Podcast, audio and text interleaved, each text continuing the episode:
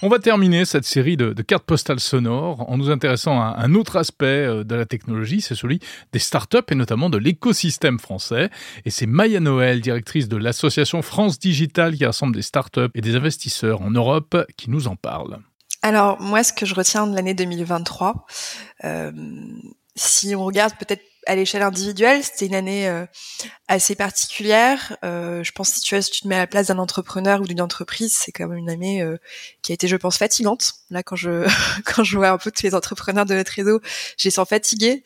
on a clairement vécu une, une sorte de, de phase d'atterrissage. On est toujours dedans suite au Covid où il y a eu beaucoup d'euphorie dans la tech et là on revient à la normale et, euh, et voilà, c'est, c'est, ça peut décourager certains dans leur course d'entrepreneurs.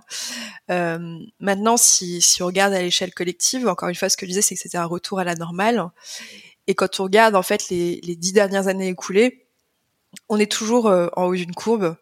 Et, et, moi, ce que je retiens, c'est qu'on est, euh, c'est un peu une forme d'année de prise de maturité où euh, tu perds certaines illusions, mais au final, tu, tu consolides aussi. Et, moi, je trouve que c'est que cet écosystème, il n'a pas cessé de se consolider. Et c'est une année où euh, on est un peu peut-être revenu à nos basiques, à savoir euh, bah, qu'est-ce qu'une entreprise? C'est aussi bah, tout simplement une entreprise qui cherche à trouver des clients. Et le meilleur argent, ça reste celui des clients. Et c'est vrai que quand on parle startup, on parle souvent levée de fonds. Et, moi, ce que je trouve positif dans cette année 2023, c'est que je sens qu'un un, nouveau focus a été fait sur euh, voilà, on a besoin de trouver des clients et, et ce, ce, dont ont besoin les startups, c'est des clients privés, publics et donc, euh, moi, je suis euh, dans mes coups de cœur de l'année. Je dirais qu'il y a euh, toute l'initiative Je choisis la French Tech, qui avait été en fait un mouvement plébiscité par France Digital depuis la création il y a 11 ans aujourd'hui de l'association.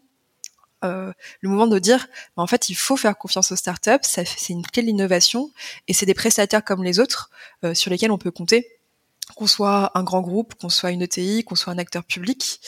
Et, et ça, c'est voilà, c'est ce que je retiens. Je pense ce, ce focus sur voilà le fait qu'une startup, ça reste une entreprise comme une autre.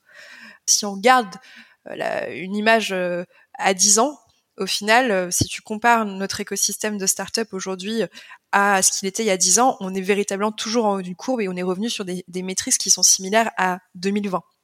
Et après, même si on, on va un peu plus dans le détail, il y a des levées de fonds comme celle de Vercor par exemple, donc 2 milliards d'euros levés euh, pour lancer donc ces gigafactories de batteries.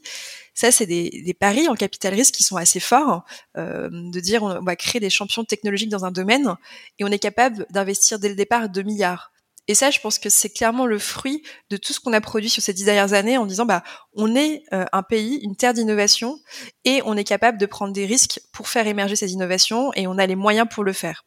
Alors c'est sûr que quand on se compare aux États-Unis, on est toujours en retard, mais la progression est certaine, et c'est là-dessus où je dis qu'on a véritablement gagné en maturité, et qu'aujourd'hui, on, je, suis persuadée, j'ai toujours été persuadée, mais là les signaux s'alignent pour montrer qu'on a non seulement l'ambition, mais les moyens aussi de faire émerger des géants. Et, euh, toujours pour prendre le, le, le cas de Vercor, et, euh, et, je pense que ça, ça, se, ça se rattache bien au, point précédent sur la partie client. Euh, c'est tout simplement l'alignement des planètes où on arrive à avoir de l'argent public, de l'argent privé euh, pour financer le démarrage d'une entreprise, avec aussi derrière euh, l'adossement d'un euh, donc c'est Renault aussi qui a adossé à Vercor et qui du coup de facto va être le client direct. Et donc c'est là aussi où je dis bah si les acheteurs font confiance dans ces nouveaux prestataires, ces nouvelles startups qui vont voilà arriver en tant que prestataires dans leur carnet de commandes, bah, on, on, a la clé du succès quelque part. Et le troisième élément clé auquel tu rajoutes tout ça, donc tu as, la partie client, tu as la partie euh, financement, bah, c'est les talents. Et, euh, et moi, c'est l'autre élément fort que je retiens de 2023. On a sorti une étude au mois de juin euh, sur l'emploi dans les startups et aujourd'hui les startups c'est un million d'emplois, un peu plus d'un million d'emplois directs et indirects, soit plus d'un emploi sur 25 en France. Donc c'est là aussi où je te parle de maturité, c'est qu'on Aujourd'hui, les startups, c'est pas un écosystème fermé, c'est euh, c'est tout un pan de l'économie française euh, qui ne cesse de grandir. Et là où on, parle de ralentissement, et c'est vrai, et, et, je pense que ce que ce qu'on a pu voir notamment dans la presse, c'est des annonces de, de licenciements qui qui font dire qu'il y a un ralentissement, c'est certain. Mais c'est un peu l'arbre qui cache la forêt parce qu'in fine, l'équation était positive. Et donc, s'il y a eu certains emplois détruits, au final, le secteur a, a plutôt créé des emplois toujours. Ça a été compliqué pour certains, ça c'est évident mais in fine, on est plutôt dans une phase de, bah, de grand nettoyage, de, on vient au basique et, euh, et quand on fait le bilan, le bilan est quand même positif. Déjà, on se rappelle euh, d'une certaine manière que bah, parmi les meilleurs euh, chercheurs, les meilleurs profils en, en intelligence artificielle, il y en a beaucoup qui viennent de France. Et c'est d'ailleurs pas anodin si beaucoup de grandes entreprises étrangères ont décidé d'implanter leur laboratoire de recherche en France. On a d'excellents profils. Et je pense que c'est ça que rappelle aussi euh, Mistral AI.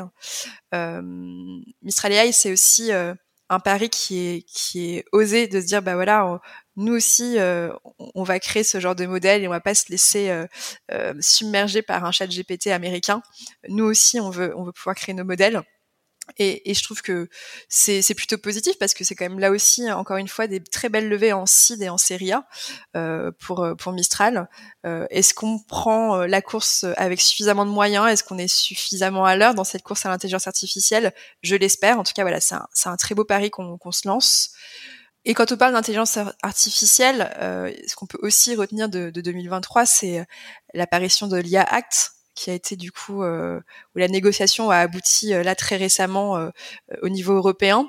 On est le premier continent à vouloir véritablement réguler l'intelligence artificielle et, et, ça, je trouve que c'est un signal assez fort. On, on, a une place à prendre en tant que pas en tant que Français, mais en tant que qu'Européen. Le continent européen a une place à prendre sur l'intelligence artificielle. Maintenant, voilà, il y a, y, a, y a un peu ces deux forces en jeu où bah, on est les premiers à réguler, c'est une forme de maturité, mais il faut pas qu'on soit simplement là pour réguler.